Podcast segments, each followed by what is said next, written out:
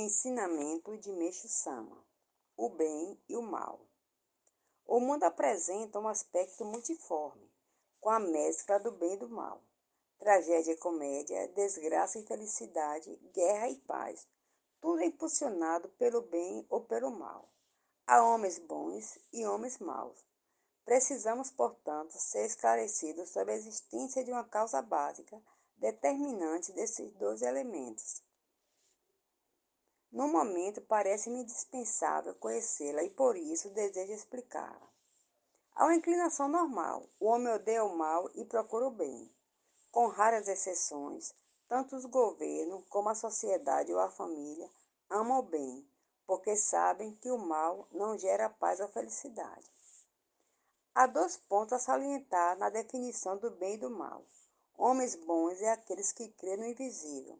Mal é o que não crê. O primeiro crê em Deus, é, é espiritualista. O segundo, pelo fato de não ver, não crê, é materialista.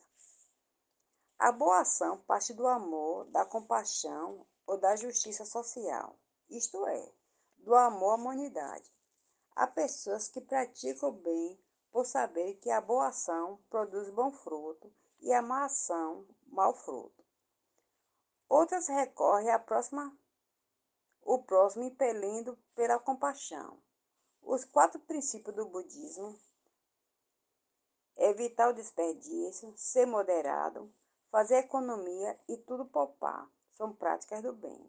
O desejo de ser simpático, gentil, fiel à profissão, almejar o benefício e a felicidade do próximo, render graças, manifestar gratidão e esforçar-se no sentido de agradar a Deus também são práticas do bem. Ainda existem várias outras práticas, mas creio que essa seja a mais comum. A má ação produz pensamento destrutivo, fechando a existência divina.